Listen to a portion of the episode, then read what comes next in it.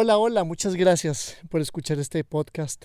Esta es una introducción inusual porque pues en los episodios anteriores, que han sido como dos, no, no le he hecho una introducción diferente a la del audio original. Eh, pero bueno, voy a explicarme y aprovecho también para justificar. Primero, quiero disculparme por el abandono en el que he tenido ese espacio. Tanto acá en los canales de podcast como también en Facebook.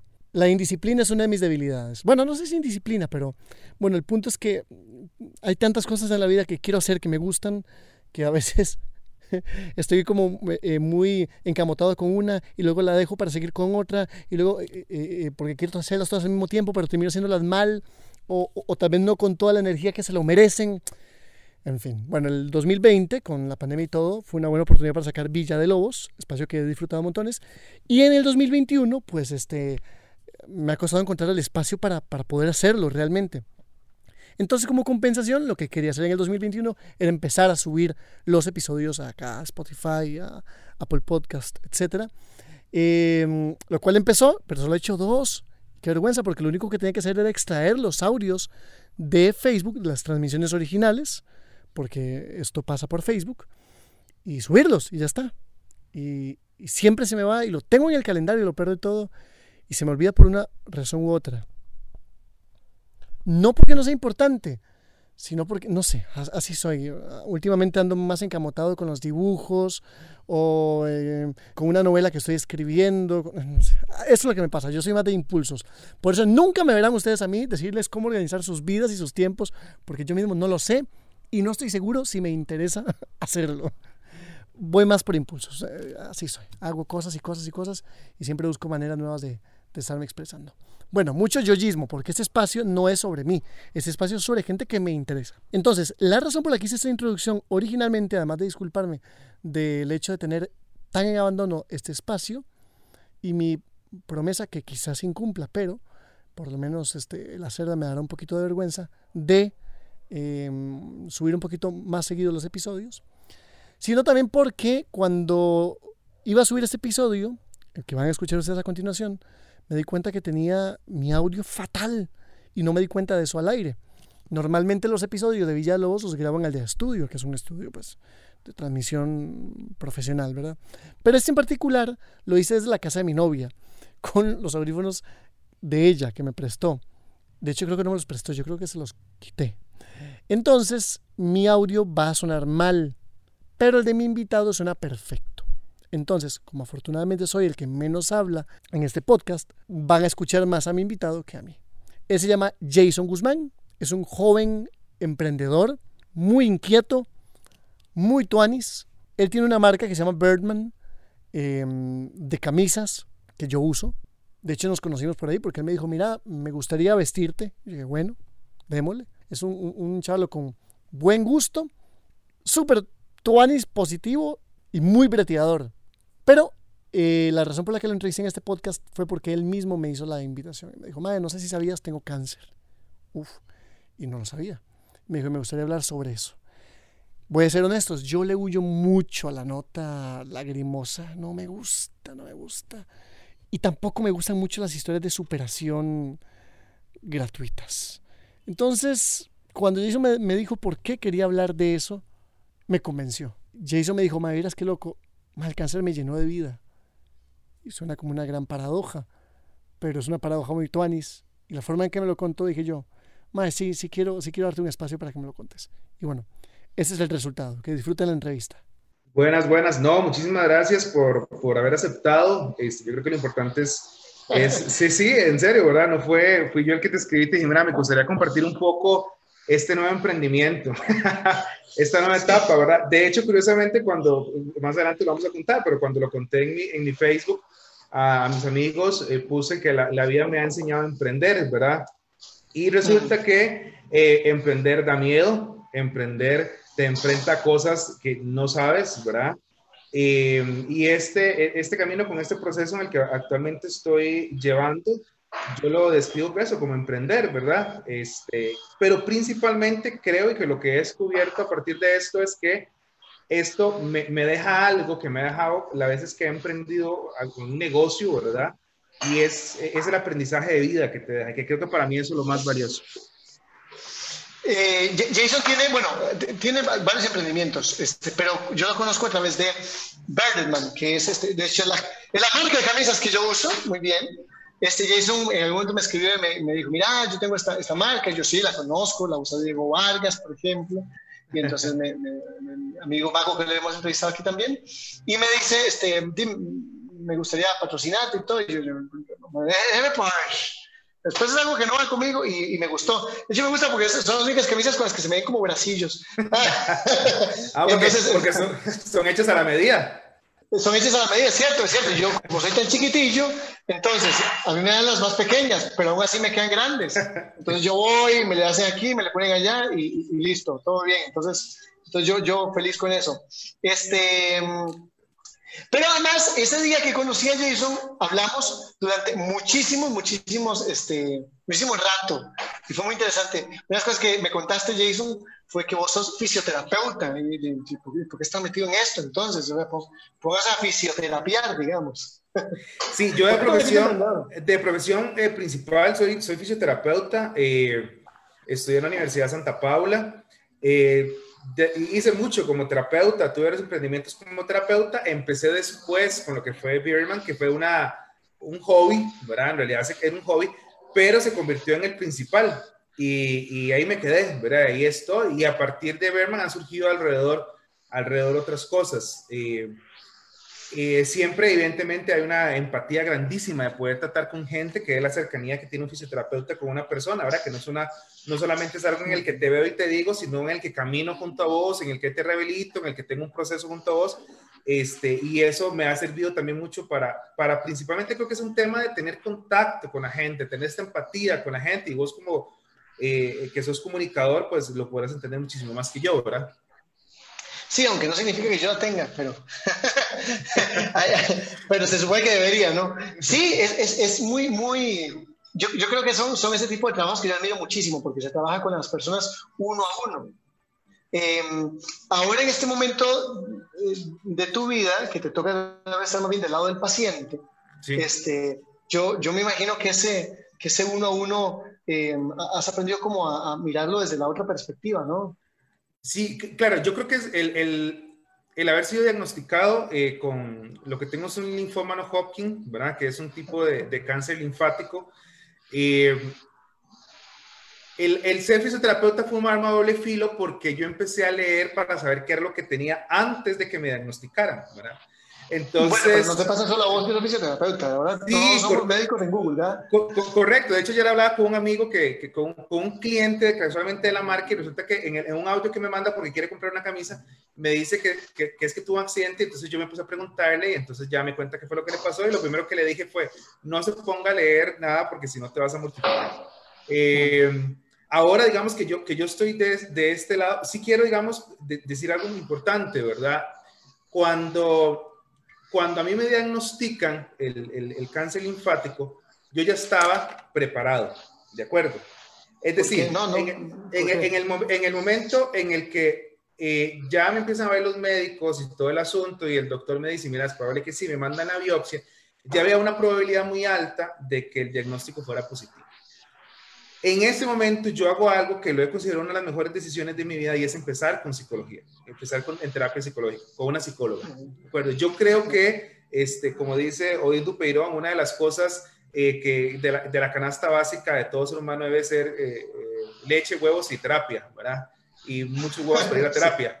Este, y yo, yo, creo, yo, creo, yo creo básicamente eso, ¿verdad? Y entonces en el momento en que a mí, eh, Graciela, mi psicóloga, me ve el primer día y que yo estaba en shock sin saber, el, eh, sin saber el diagnóstico, pero yo ya me lo esperaba, yo ya lo presentía, ¿verdad? La gente ahora ve una imagen mía un poco más positiva, ¿verdad? Pero atrás hubieron eh, un trastorno de pánico grande, eh, de una situación emocional bastante fuerte en poder aceptar esto, ¿verdad? Hay una parte de este libro que me ayudó mucho, vos lo vas a conocer, ¡Oh! bueno, pues me alegra. Yo em, empecé a leer el, tu libro este, y de verdad lo leí. Eh, aquí está todo ya, eh, ¿cómo se llama? Arrugado y todo el asunto. Hay una parte en el libro en el que vos le pones como título y por qué yo, ¿verdad? Y empiezo todo este cuestionamiento, ¿y por qué yo? Un día ya caminando por la Avenida Central, eh, sumamente melancólico, y alguien me dice, ¿por qué usted no? ¿Verdad? ¿Y usted quién es? Como para que no, ¿verdad? Entonces empiezo a entender, empiezo a entender que al final eh, la vida te pone con esto. Y no hay una razón, no hay una justificación, simplemente son cosas que te tocan vivir, ¿verdad? Te tocan vivir. Graciela entonces, en la quinta pregunta que me hizo mi psicóloga, cuando ella me vio, me dijo, eh, ¿y para qué quieres vivir? Y yo, de ahí, no sé, porque eso hace la gente. Sí, pero vamos a ver, tenés miedo a morirte, ajá, pero ¿por qué quieres vivir? Entonces ella a mí me puso en un punto en el que es que no se trata de vivir, sino se trata de vivir con un propósito. Entonces empiezo a entender en este camino, ¿verdad? De que no se trata del diagnóstico. ¿Por qué? El título de, la charla era El cáncer me... El cáncer me ha llenado de vida, pero yo tengo un cáncer físico. Es decir, tengo un problema en mi sistema linfático, pero ese cáncer se puede llamar un trabajo que no me gusta, una relación tóxica, una vida que no me gusta tener, una adicción, ¿verdad?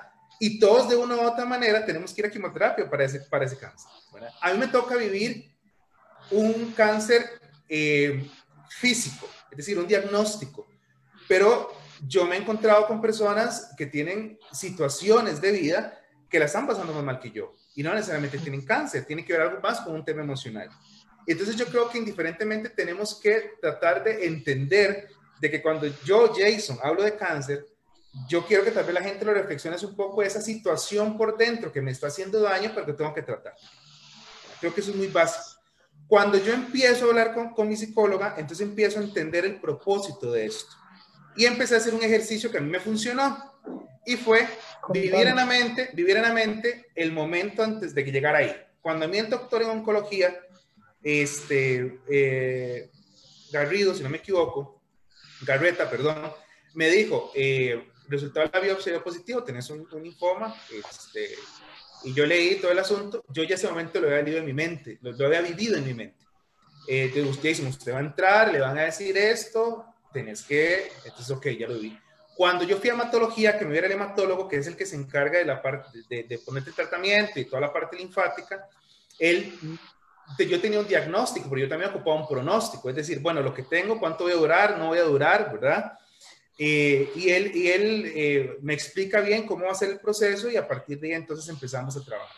Creo que una de las cosas que a mí me ayudó mucho, eh, Rodrigo, y a todas las, las personas que, que, que, nos pueden escuchar ahorita o cuando terminemos la transmisión que queda en redes sociales, es que yo en mi mente ya había vivido ese momento. Entonces se me fue más fácil. Fue como visualizar, pero es que qué, curioso eso que decís, porque uno siempre, esos ejercicios de coaching y de, y de psicología positiva que, que, están bien, que, me parece que están bien, pero que son mucho de visualícese, visualícese en el éxito, visualícese en el triunfo, porque todo lo, si usted visualiza mal, le pasa mal, pero, pero digo, ay, si voy a visualizar positivo, el cáncer se va a ir de mi vida no, algo que es lo contrario. Voy a visualizar el peor escenario, ¿qué es? Sí, sí, es que, es que vamos a ver, Rodrigo, ¿qué es el éxito? Vamos a ver, el éxito, para mí, te voy a ser muy honesto, para mí el éxito no existe. Es decir, te lo voy a decir así. Para mí el éxito es, es en este momento tener a mi familia a mi alrededor. Para mí el éxito es que el lunes que tuve quimioterapia, mi mamá fue por mí a recogerme y me dio un abrazo cuando me recogió. Para mí eso es el éxito. Tener un negocio, que te compraste un carro, que te compraste una casa, que te esos son situaciones que te ganan con tu esfuerzo, por suerte o por lo que sea. ¿De acuerdo? Pero yo, yo en algún momento, te voy a ser muy honesto, yo en algún momento, mi pensamiento era, sí, visualícese, usted puede, y si usted lo...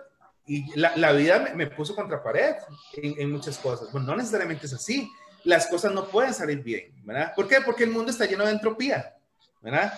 Y la entropía es esto que tiene un universo en desordenarse, pero ¿para qué? Para poder dar un orden a las cosas.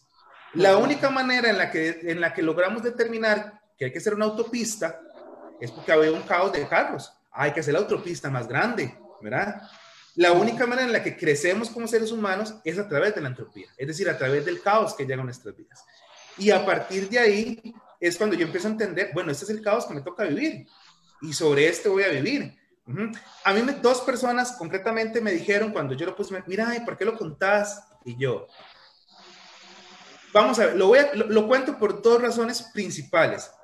La primera es porque la gente tiene que ver y la gente muchas veces asocia eh, este tipo de cosas con desdicha, con mala suerte. Y no es así, nos va a tocar vivir en algún momento con un familiar o con cualquier situación, una enfermedad crónica o lo que sea. Y dos cosas, yo he encontrado, yo he encontrado en el hospital, eh, que tengo muchas anécdotas eh, que, contar en base a eso, tres elementos que para mí son básicos en la vida, fe, esperanza y amor.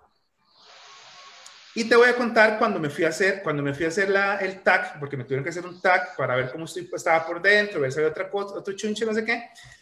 Estaba yo sentado, ¿verdad? yo pensé que yo iba a ir y venir, y me dicen que no, que son, eh, como era por contraste, tenía que tomarme un, un de un líquido cada media hora durante tres horas. Me siento afuera del TAC y pasa una señora, eh, pasa una señora eh, con, con problemas en la marcha, muy notorios, y me dice, qué barba más bonita, me dice, pero a mí no me gustan los jóvenes, no te estoy cuenteando, me dice, pero qué barba más linda.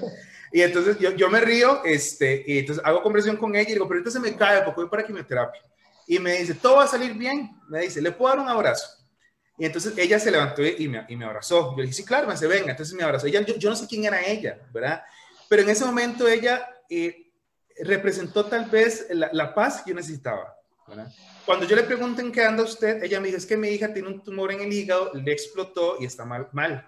Y me la dieron, pero yo ocupo llamar. Entonces, aquí ando, yo soy de Punta Arenas, me dice, yo aquí ando, y aquí hace, yo con, con, con, yo aquí, ella me dijo, ¿verdad? Para que no se malinterprete, yo aquí cojeando me dice, y pero sirvo más yo que ella en este momento y yo la ando ayudando. Y yo entonces empiezo a entender que hay personas que realmente la pasan mal, y pero son personas que de una u otra manera se acercan a usted y te dan un abrazo. Entonces, cuando ella me dijo eso, yo le dije, ¿le puedo dar un abrazo? Entonces, yo le devolví el abrazo a ella y le dije, todo va a salir bien. Cuando me vio el hematólogo casual, iba caminando por el hospital, alguien me llama y era ella y estaba con la hija y, y la hija estaba pues mejor y me puse a hablar con ella un rato. Y yo creo que el poder transmitir esto que usted encuentra en el hospital, que usted no lo encuentre en otro lado, eh, para mí ha sido lo más enriquecedor de este proceso. Y, y la, las palabras, la espera, dime.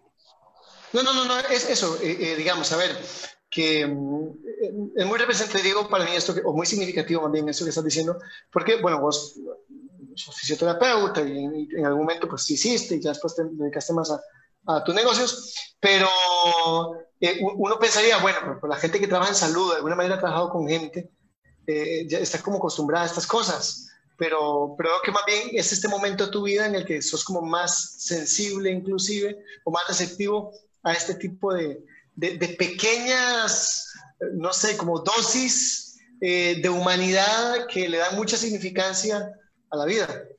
Creo que, creo que no se trata de, de, vivir, sino de saber vivir. Y muchos de los cuestionamientos que uno se hace es qué tipo de persona quiero ser. ¿Qué tipo de persona soy y en qué tipo de ser humano me quiero convertir? ok, y en tu caso, ¿qué, ¿qué, tipo de persona eras y qué tipo de persona quieres ser ahora?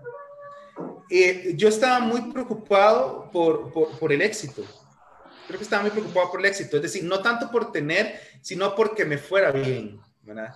Y entonces la, la, vida me, me, pone esto y me dice que es irte bien. ¿verdad? Entonces ya me doy cuenta de que las preocupaciones de la vida eh, realmente son completamente solucionables y realmente todo pasa y, y, y esto, por ejemplo, el tema de, de, de, del COVID también, que es que se vino, ¿Sabes qué es lo que me llama mucho la atención? Yo creo que este tema del COVID, digo, nos ha puesto a todos en la vista algo, y precisamente la muerte. Todos los días la gente dice, ay, se murieron nueve personas, y yo no, se murió más gente, que de COVID se murieron nueve, pero se muere más gente, ¿verdad? Es decir, nos ha puesto al frente de que va a llegar un final en algún momento, ¿verdad?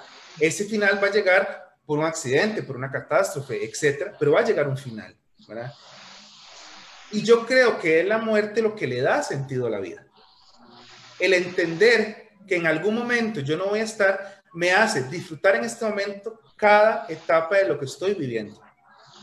¿A través de qué? A través de experiencias, a través de metas, de lo que siempre he querido hacer, ¿verdad? Pero porque lo estoy disfrutando. Porque cuando tenga la edad que tenga y me tenga que ir, me sienta contento, no de lo que tuve, sino de lo que hice como persona.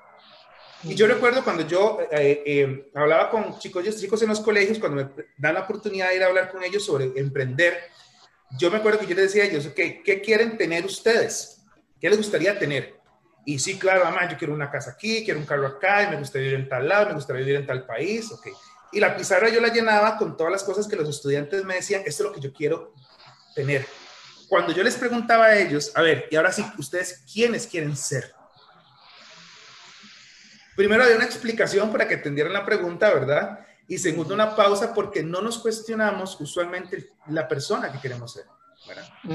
que, no nos, que no necesariamente es lo que queremos tener. Mi buen amigo Ángel, que es un psicólogo, en algún momento me dijo, este es Jason. Si yo a Jason le quito el negocio, el carro, la casa, eh, la cuenta del banco, no sé, ¿qué queda? Y yo, nada. No, sí, queda Jason, ¿verdad? Yo, casi quedo yo. Es decir, yo no puedo convertirme en lo que tengo. Y para mí esa ha sido una de las experiencias más valiosas en todo, en todo, en, todo, en todo este proceso, ¿verdad? Eh, hace poco nos, nos, sorprendió la muerte de Pau, nos sorprendió, no, yo era algo esperado la muerte de Pau Donés, ¿verdad? De, de Javi Palo. Pau nos dejó a nosotros, no sé si han tenido la oportunidad, él escribió un libro que se llama 50 palos, ¿verdad? Y el libro quiero, leerlo. yo estuve leyendo un poco porque lo leí por partes, porque no, no, lo, no lo tengo y aquí no está. Eh, Pau hace varias entrevistas eh, y de esta entrevista yo quise aprender un poco, ¿verdad?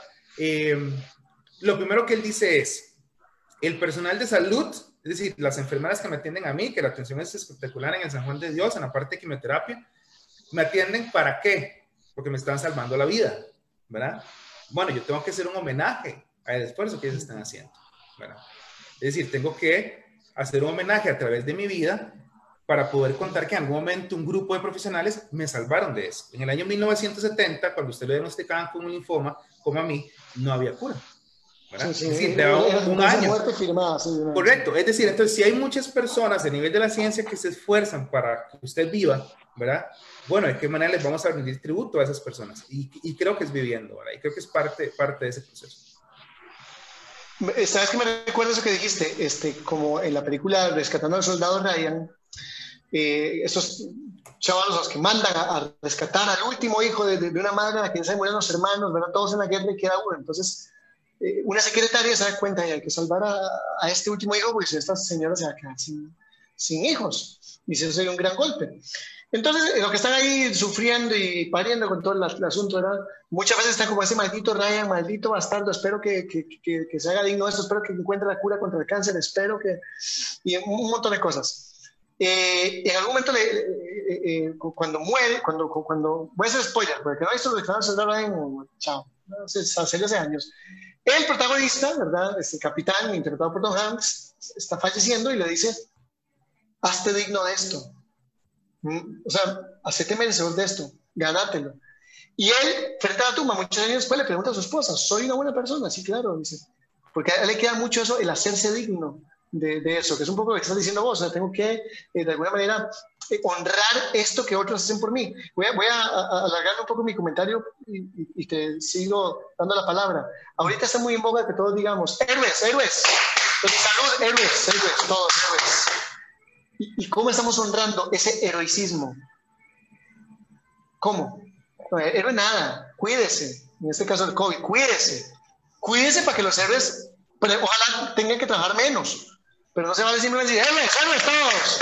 Yo no hago ni costa, pero héroes. Entonces, ah, me, parece que, eso es lo que está diciendo vos, es, es reconocer, si ellos han hecho una gran labor, pero yo a cambio voy a ser merecedor de eso que otros han hecho para vivir. Y me encanta lo, lo desde una perspectiva más de, pero más, de, más empresarial. Es decir, eh, si el cliente confía en mí, eh, un, producto que yo tengo, ¿verdad? Mi tarea como, como, como, como dueño del negocio es darle a mi cliente un producto que él se merece. ¿Por qué? Porque el cliente está confiando en mí. Porque en medio de la pandemia, que hay una crisis económica a nivel nacional, está confiando en mí un producto.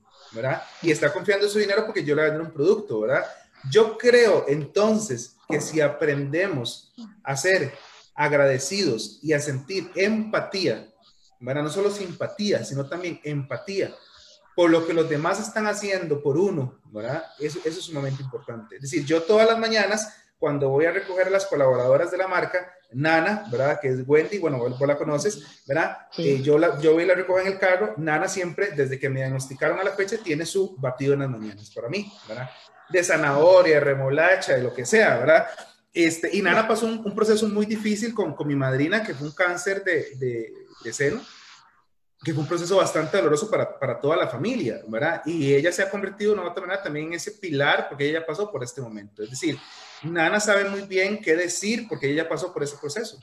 Este, y, y, creo, y creo eh, Rodrigo, que a la final, a, a, la final, la satisfacción que nos tiene que quedar a todos es, es eh, el es, es ese agradecimiento hacia, hacia lo que los demás están haciendo. Yo siempre he sido muy, muy, muy, eh, ¿cómo se llama? Eh, olvidé la palabra. Como que me gusta hacer las cosas yo solo. Eh, como muy eh, autónomo. Ajá, muy independiente.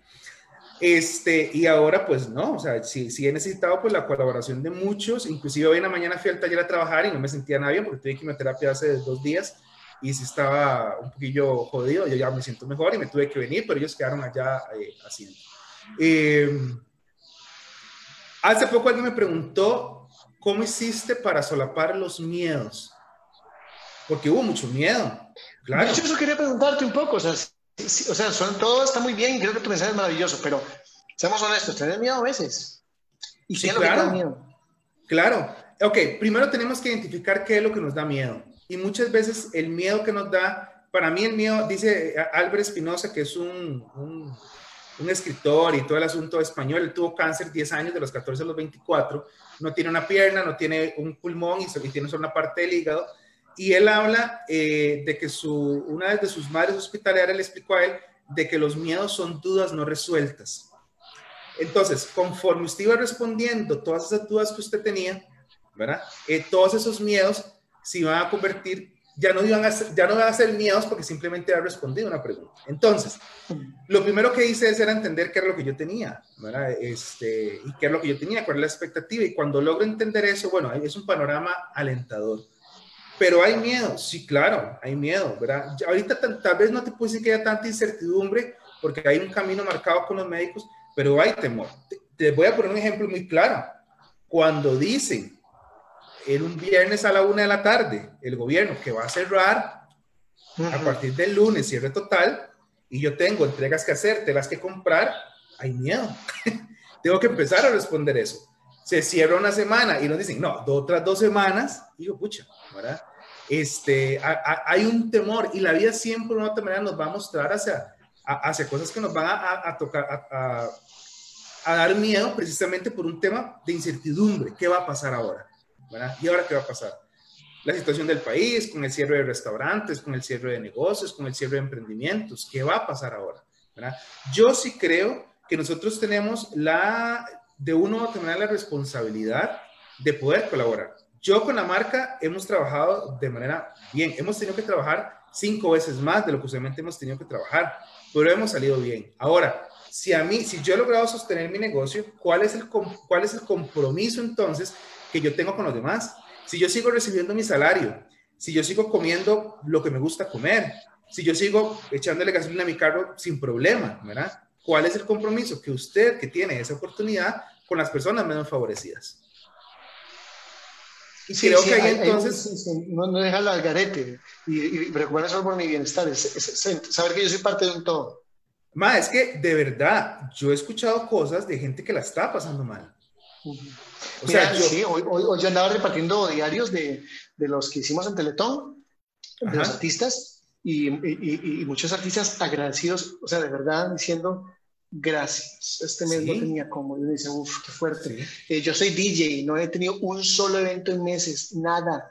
Y me dice, uff, eh, qué, qué, sí, sí, es decir, vos sabes que, me, que me impactaba mucho gente que me decía, ma, yo te contraté, yo te contraté en este evento en Paraíso, ah, me acuerdo, yo te contraté en este evento, en, ma, me acuerdo, y ser yo el que ahora desentregado los días, uno, uff, qué, qué, qué fuerte, o sea, uno no sabe en qué momento uno puede ser el que le está yo, yo, puse, ayuda, ¿no? yo, puse, en mis redes un día de eso, así como nos organizamos o nos organizábamos antes con los compas para irnos de fiesta, para vernos en tal lado, organicémonos y hagamos paquetitos de diarios, ¿verdad? Sí. O sea, paquetitos de diarios. Yo, ¿por qué? Yo, vamos a ver, cuando yo, hubo, hubo, un tiempo en este proceso en el que yo sí reproché, yo te lo comenté ahora, ¿verdad? ¿Y por qué yo? ¿Verdad? Sí, pero eh, es natural. Sí, sí, no, y tiene que pasar, mira, Rodrigo, hay que llorarlo, hay que sufrirlo, hay que tener miedo, hay que desesperarse, pero hay que levantarse. Y principalmente, y si, y si logras entender que no puedes con esto solo, tenés que buscar ayuda. ¿Qué fue lo que yo hice? Si yo fue lo que yo hice. Si Graciela, que, que, es mi psicóloga, ella me ayudó a encaminar un panorama de qué era lo que me tocaba de ahora, de ahora en adelante este, a nivel emocional y cómo iba a enfrentar yo esto. ¿verdad? Y yo, hay, algo que yo quiero decir, es decir, yo, yo no veo el cáncer como un enemigo. Es decir, si, si yo te voy a decir algo y que quede aquí grabado, si yo me llego a morir, si yo me llego a morir, no digan que perdí la batalla contra el cáncer. Por favor. Porque yo conozco, yo conozco, vean, yo tengo compañeros eh, que están conmigo, porque obviamente usted llega y están todos ahí, en, como estamos como un avión, ¿verdad? Todos acostaditos, con el cosito ahí, nos llevan comida. Este, y tengo compañeros, no hay tele y todo, sí, realmente es muy cómodo, cobija y todo el asunto, porque es un frío la grandísima. Este, hay compañeros que yo, yo sé que la están, y tengo, tengo un compañero que tiene 22 años, que tiene un cáncer de testículo, que, le, que, que, que subió y su situación es bastante complicada y yo he sabido lo que ese, lo que ese la, la, ha pulseado. Y si él en un momento llega a morir, yo con él lo hablé, porque es una de esas cosas. Yo le digo, madre, yo jamás voy a decir que usted murió, perdió la batalla, porque usted la ha luchado, ¿verdad?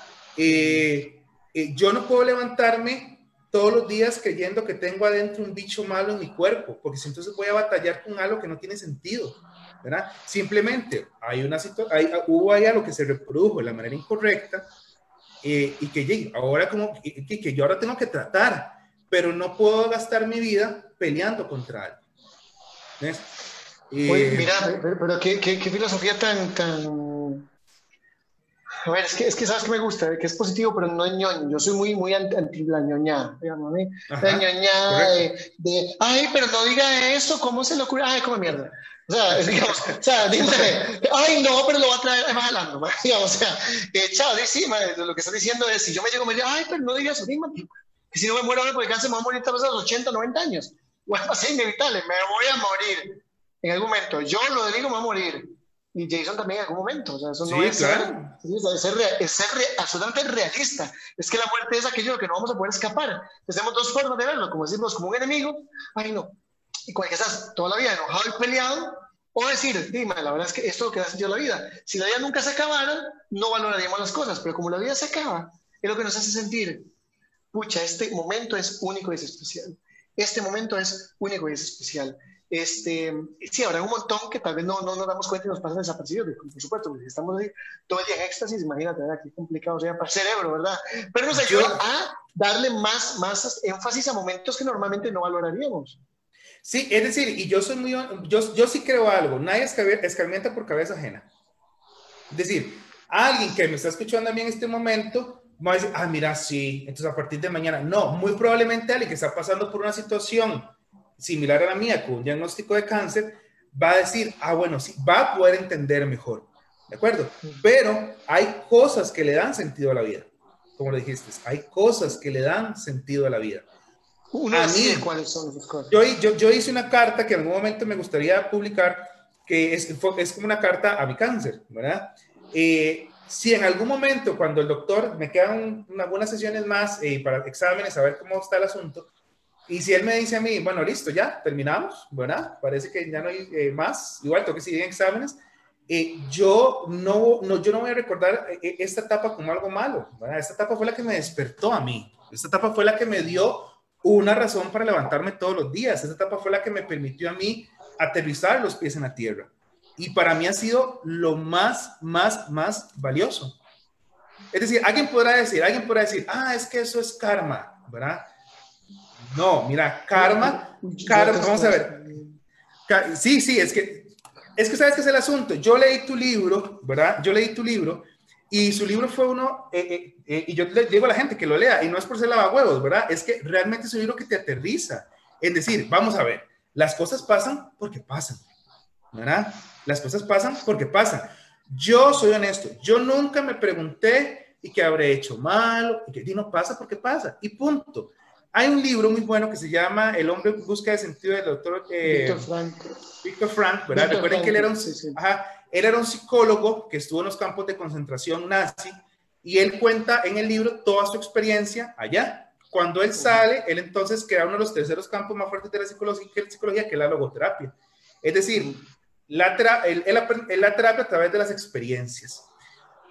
fue el primer libro que me mandaron a mí a leer eh, con, con este proceso. Resulta que el doctor dice que a él le quitaron, yo me leí Los hornos de Hitler y me leí El tatuador de Auschwitz y me leí otro que lo tengo acá a la vista.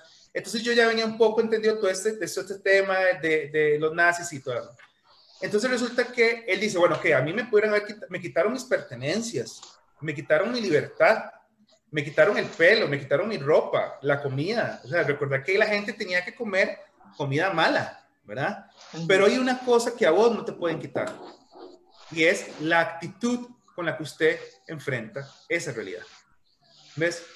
Entonces, desde mi, desde mi punto de vista, yo, ok, en este momento a mí me pueden estar quitando esto, esto y esto, pero ahora que me pueden quitar y es la actitud.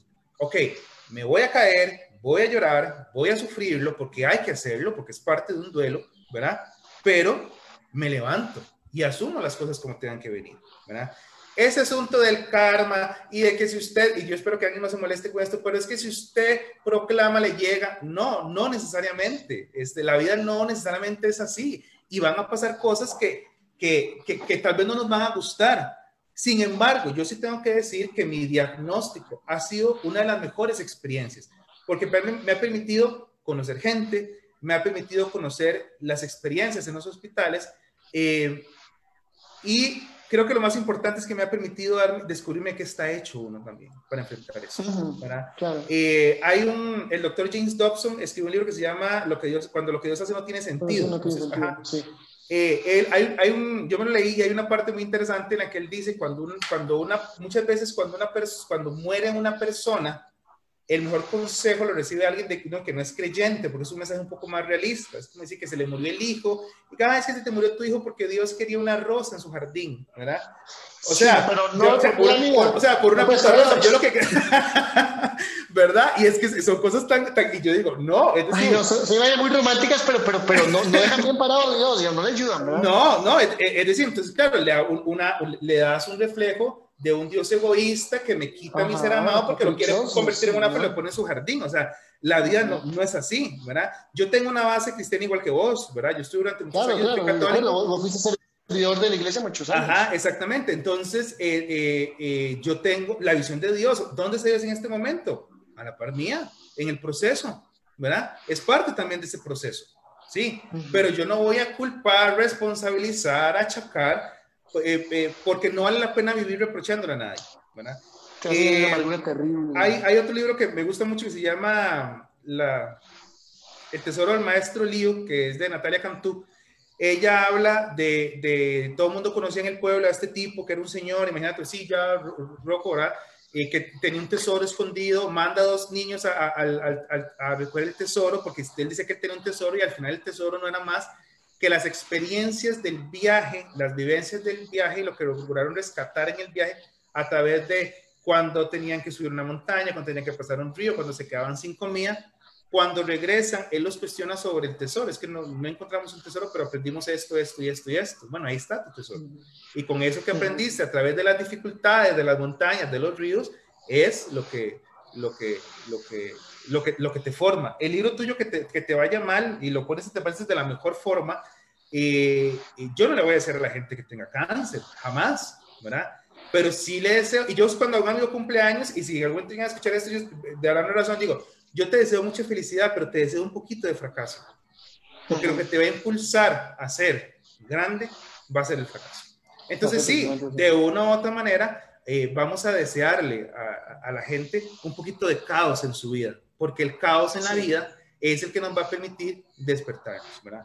No es si que te vaya mal, en realidad es que te vaya bien. Para que te vaya bien, te tendrá que ir un poquito mal. Y eso va a ser lo que te va a ayudar. Sí. Quiero leer unos comentarios. Este, voy, amor, ¿dónde prestas tu compu? La mía, no sé, eh, creo que le dio un, la chiripiorca. Estaba en 85% y, y el repente hizo ¡puf! Eh, y eso me asusta porque aquí está mi nuevo libro. no se haya muerto. Eh, Katia Mora, Katia Mora. Préstame su computadora. Es que esta se descargó así de la nada, no sé qué le pasó. Yo lo, leo para, yo lo leo para leer los bonitos, no es cierto. bueno, este, si, si, si, vos los querés leer, también no, no, se, vale. Sí, pero no, sé, de repente, de, verdad, le, le, qué, raro, porque estaba full de batería y me llevamos tanto rato. Entonces, voy, voy a. ¿Cómo, cómo callo esto para que no se me haga Aquí lo callo. Ok, bueno, igual lo leo acá, igual vos lo estás leyendo y lo voy a... Gracias, que se me, se me Entonces dice, este... Hay muchos, pero aquí va. Este, bueno, te saluda José Mata, Nadia eh, también. Eh, Brando dice, Jay, qué orgullo tenerte amigo y contagiarnos de lo positivo ante cualquier mala situación que nos pase. Nina dice que está súper orgullosa de vos. Eh, Mónica dice que considera que sos un ejemplo a seguir y le explotó la cabeza con tus ideas. Nadia dice, yo sufriendo porque el papá de mi, de mi hija nos dejó. Gracias por compartir ese testimonio.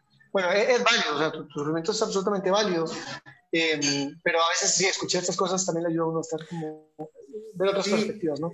Sí, sí, yo, yo creo que eh, eh, en medio de la pérdida, por ejemplo, Nadia, ¿verdad? Este, en, en, medio de la pérdida siempre se va a encontrar la fuerza. Eh, mm. Ir sacando átomo al parque todas las noches, porque a él le encanta, a mi perro, ¿verdad? Mm. Este, que ahorita no lo traje porque si no estuviera aquí brincando en el sillón, entonces lo encerré, lo encerré en el cuarto. Y la segunda es poder levantarme todos los días a trabajar. Cuando a mí me, yo tengo quimioterapia los lunes y cuando los martes me preguntan cómo estoy y yo estoy feliz porque me pude levantar y pude ir a la oficina a trabajar.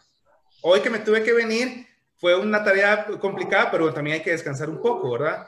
Pero yo todos los martes eh, digo, me siento bien. Sí, hay náuseas, hay unos dolores, hay fatiga, pero me levanté a trabajar. Yo creo que eso es lo importante.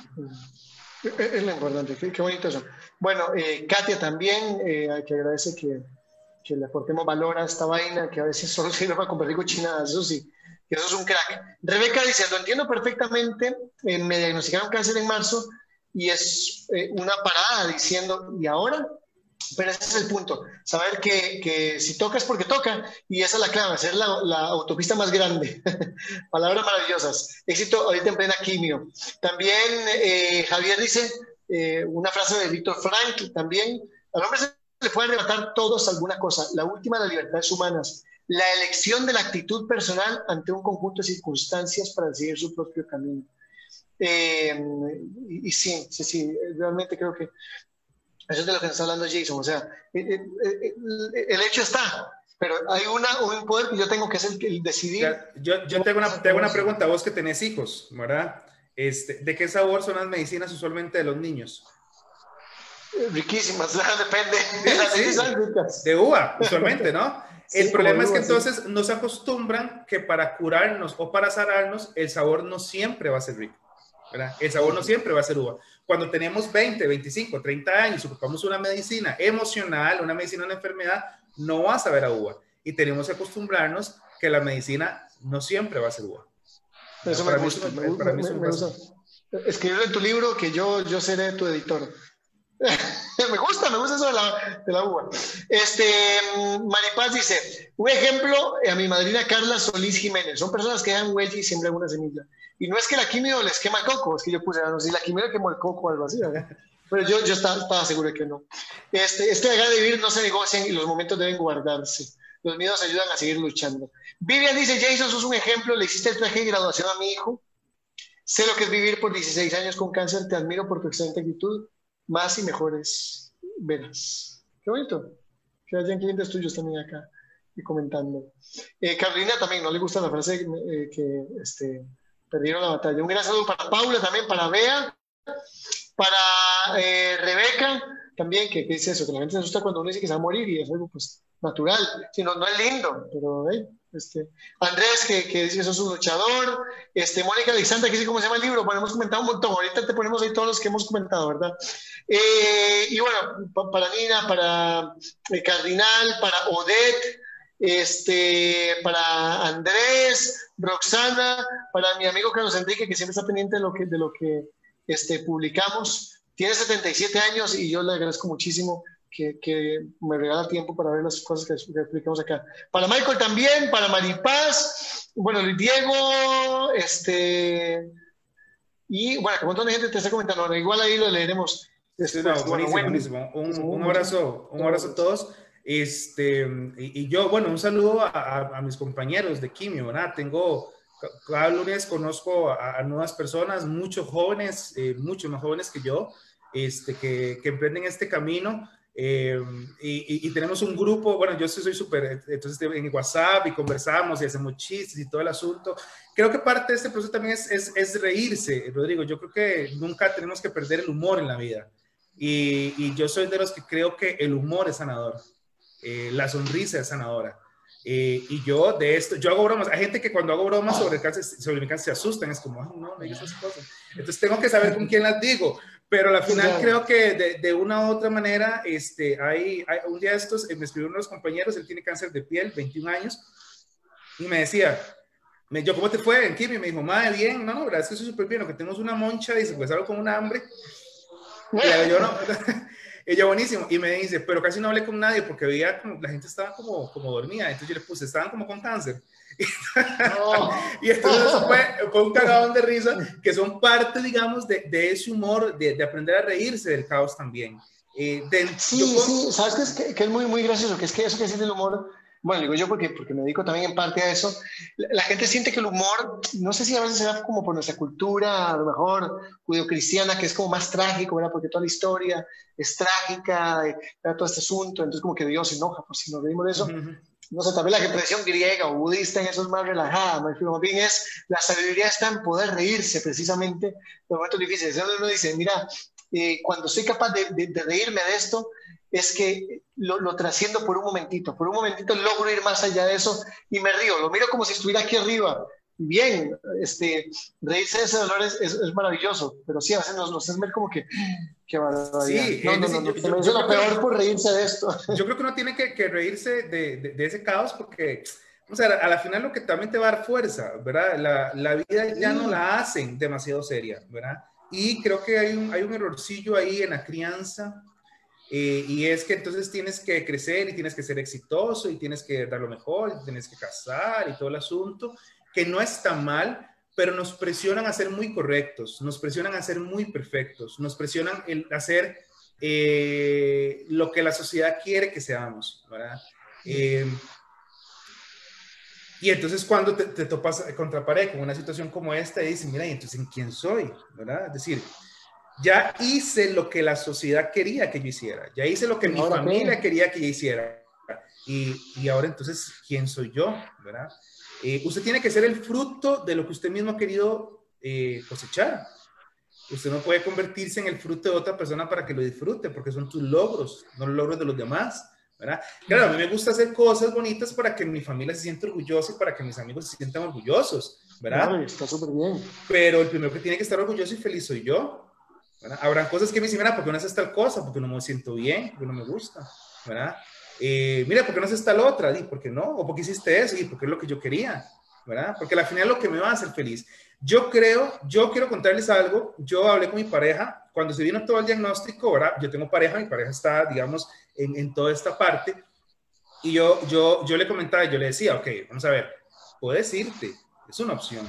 Es decir, usted no tiene por qué vivir este proceso conmigo. Ay, madre, pero ¿por qué tan trágico? Y dije, madre, es que esto no está en el contrato inicial. Es decir, yo no puedo hacer que se sienta presionado a quedarse. ¿Verdad? ¿Por qué? Porque puede ser que en su momento de vida esto no sea parte de su proceso. Y yo soy alguien que yo se ocupo tener las reglas claras. Yo, es por mi personalidad, yo ocupo tener las reglas claras. Es decir, eh, y él me, me, dice, no, no, yo me quedo, es decir, es parte del proceso. Ok, si logramos salir de esta juntos, será una gran experiencia y una gran anécdota como pareja. Y eso está bien, ¿verdad? Pero yo no puedo, vamos a ver, yo, el que, el que está pasando, y siempre le digo a mi, a mi familia, el que está pasando por una situación de cáncer soy yo. Es mi situación, es mi experiencia. Yo agradezco el apoyo de ustedes, agradezco la ayuda de ustedes, que ha sido eh, el éxito en mi vida, como te digo, fue, lo, con lo primero que empecé. El éxito en mi vida son los que están alrededor. ¿De acuerdo? Eh, pero es algo que tengo que vivir yo.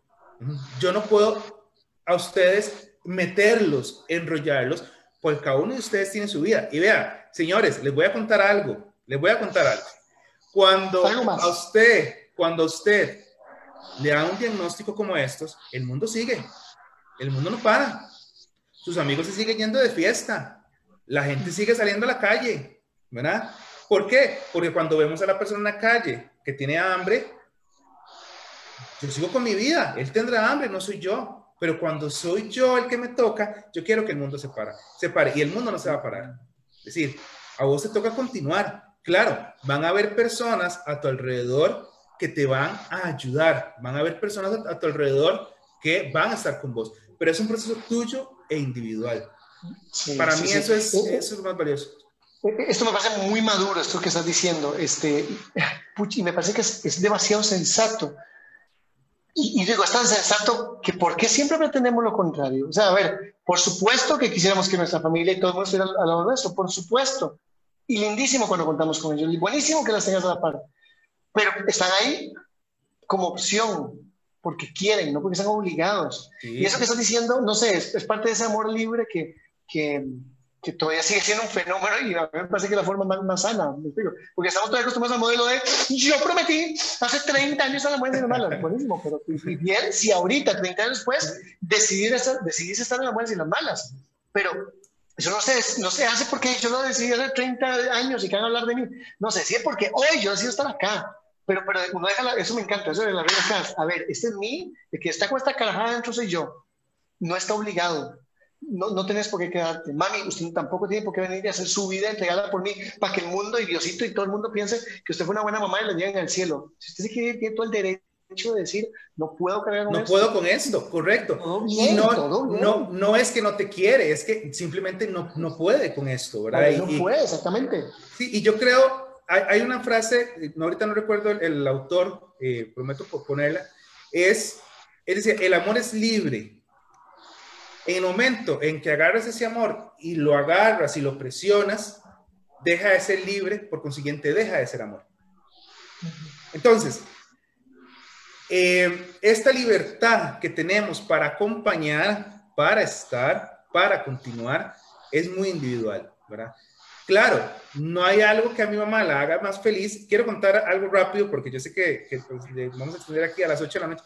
Eh, yo quiero contarles algo y, y, compartirlo. Mi mamá no sabía de todo el proceso mío. Yo no se lo quise contar. Ella no sabía. Ella no sabía hasta que me diagnosticaron. Pero el diagnóstico para atrás, ella no sabía porque yo no quería mortificarla, ¿verdad? Eh, eh, y estuvo mal y ahorita les voy a explicar por qué. Cuando me dan el diagnóstico, yo sabía que tenía que hablar con ella, a mí me dieron el diagnóstico a las 8 de la mañana y a las 3 de la mañana, a las 3 de la tarde, al propio puse cita con la psicóloga ese mismo día, ¿verdad? Por un tema de contingencia, para ver, para, yo sabía que me iba a chocar. Y yo le dije a Graciela, voy para cita con mi mamá, voy para hablar con mi mamá, le tengo que decir. Y ella me dijo, ¿cómo? Por supuesto que tienes que decir. Y yo, ¿pero por qué? Me dice, porque ella necesita saberlo, porque ella necesita hacer lo que hace una madre, que es cuidarlo a usted. Ella necesita sentir que está con su hijo, porque ese es el rol que tiene una mamá. Cuando yo hablo con mi mamá, le cuento, ella ya medio sabía, ¿verdad? Ustedes saben cómo son las mamás, ella ya medio sabía, y ella me dice a mí, a mí una de las cosas que más me duelen, aquí siempre se me corta la voz, se me corta la voz, me disculpan. Ella me decía, una de las cosas que a mí más me duelen es que cuando te fuiste a hacer la biopsia, yo no te puedo dar un abrazo y decirte, hijo, aquí estoy. Y siempre se me corta la voz. Eh, y es cierto, a mí una de las cosas que me hizo falta cuando me fui a hacer la biopsia, por ejemplo, fue ese abrazo a mi mamá. Entonces yo entendí que cada persona en la vida, en tu vida, tiene un rol. Y, si, y esa persona va a cumplir ese rol y a partir de ese rol va a sentir que te está dando lo que vos necesitas. ¿Cuál es el rol que tenía que hacer mi mamá? Que se lo negué durante un tiempo. Ella ocupaba hacer su rol de madre. Yo el, tengo que irme el lunes, el domingo voy donde ella a desayunar como todos los domingos y le dije, deme la bendición. Ella me abraza y me da su bendición y hace una oración por mí. Eso es lo que ella como madre me da y lo que yo como hijo necesito. Cada persona en nuestra vida tiene un rol en particular y nos va a lo que nosotros necesitamos. Carla, mi socia, ella me ha asumido también un rol en este proceso. ¿Verdad? Entre esos, aprender a manejar, ¿verdad? Y hoy ella fue la que me trajo y ella fue la que fue en carro a hacer vueltas. Yo sé que tengo que aprender a manejar porque van a haber momentos en que, las que vos, tal vez no puedes hacer, ¿verdad? Y creo de una otra manera, tengo, tengo amigos que son un cagón de risa, ¿verdad? Y tengo, un amigo que tiene un humor eh, eh, eh, espantoso y me encanta hablar con él porque lo que ¿cómo está, pelona? No sé qué, no sé qué, ¿verdad? Y, y, te veo más gorda, no sé qué. Entonces, es, es decir, cada persona, cada amigo, cada familiar va a representar un rol en tu vida.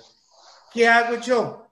Yo dejo que esa persona haga lo que considera que me hace bien. Ayer vino Grady, un amigo, y metió una bolsa llena de, porque uno tiene que comer mucha guanábana, ¿verdad? Le dicen que eh, es un anticancerígeno natural, entonces y me trajo un montón de cosas de Guanábana, ¿verdad? Eh, y yo se lo agradezco porque eso es lo que él considera que yo necesito, entonces yo lo acepto y lo agradezco, ¿verdad? Eh, entonces tenemos que ser agradecidos, Rodrigo, y, y con esto creo que, que, que, resume esto, tenemos que ser agradecidos con las, con las circunstancias que tenemos en nuestra vida, con las personas que nos rodean. Y alguien me decía un día de estos, eh, espero que todo salga bien. Y yo le dije, es que ya está saliendo bien, ¿verdad? Porque cuando me doy cuenta que salgo bien, cuando me reúno con mis tres hermanos, con Carolina, con María José y con Andrés, eh, y que fueron con los primeros que hablé antes de hablar con mi mamá, y yo decía, más, o sea, yo me crié con ellos, eran mis hermanos, peleábamos y nos agarrábamos y, y, nos quitábamos yo a mi hermano las tenis y, y, nos rompíamos cosas y ahora todos somos adultos, adultos jóvenes y están aquí apoyándome, ¿verdad? Eh, puta, esto vale la pena. Esto valió la pena, ¿verdad? Y lo agradezco. Y cuando me tenga que despedir, en el momento que me tenga que despedir ahorita, cuando tenga 80 años, eh, recordaré esta experiencia como algo que no solo valió la pena, sino que también valió la vida. Eh, Muy importante. Sí, el poder valió la pena. Y no todo se trata de pena. También se trata de, también valió vida, la vida. Sí. Entonces, como último mensaje a todas las personas que a través de lo que yo pude descubrir es el agradecimiento. ¿Verdad? El, el, agradecimiento. Le agradezco a Átomo la paciencia que siempre tiene y dar vueltas conmigo al parque porque es parte de mi proceso de reflexión, salgo a caminar con él, escucho un podcast, escucho algo de música, eh, tengo algunas rutinas que me han ayudado a servir a llevar el proceso, algunas canciones, ¿verdad? Eh, a mí me encanta cómo cantas el Dion, entonces te saco un disco eh, que se llama eh, Courage, que es con coraje, y la, la última canción del, del, disco se llama The Hard Way, que es como el camino difícil, y yo, y, y, yo la escuché y dije, ma, esto es demasiado perfecto, aparte que me, me gusta mucho cómo canta, eh, ella habla de que en algún momento tenemos que pasar por ese camino difícil, ¿verdad? Por ese camino difícil, pero para poder ver en algún momento, en algún momento la luz. La luz no necesariamente es lo que vos quieres como resultado. La luz en muchas ocasiones es el aprendizaje durante, durante ese proceso. Jason, eh, te sigo deseando que te vaya tan bien como te está yendo hasta ahora. Y muchísimas gracias por todo lo que has compartido. Me, encanta ver eh, cómo has asimilado tantas cosas, tantas enseñanzas de tantas fuentes, pero las has llevado hacia vos y de ahí está surgiendo también una nueva sabiduría que hoy compartiste con nosotros. Así que te lo agradezco montones. Gracias por, por este, eh, decirme, Mae, me pasó esto y me gustaría hablar de ello. Eh, fue, fue muy oportuno que lo hicieras y te agradezco muchísimo. No, muchísimas, muchísimas gracias. Yo creo que lo, lo, más valioso que podemos tener en la vida es esto, el que vos me escuchas, yo te escucho y compartimos. Eh, yo no me acuerdo el color de las camisas que te hice, ¿verdad? Pero sí me voy a acordar de las conversaciones que hemos tenido, porque a la final siempre la memoria nos va a recordar lo que nos hace como personas. Para mí eso es lo más valioso. Entonces, ma, muchísimas gracias, muchísimos éxitos. Este, y a seguir escribiendo. Gracias por ayudarme a vos también, porque eso también me, me, me dio pues, mucha pues vida. me siento honrado de, de que el texto sea parte. Y si, si cambia Bearded Man por Bald Man, pues también, aunque o sea, hombre calvo, igual también lo usaré. ya te pongo un chiste, ya, sí. Pura vida. Y bueno, muchas gracias por haber escuchado este episodio.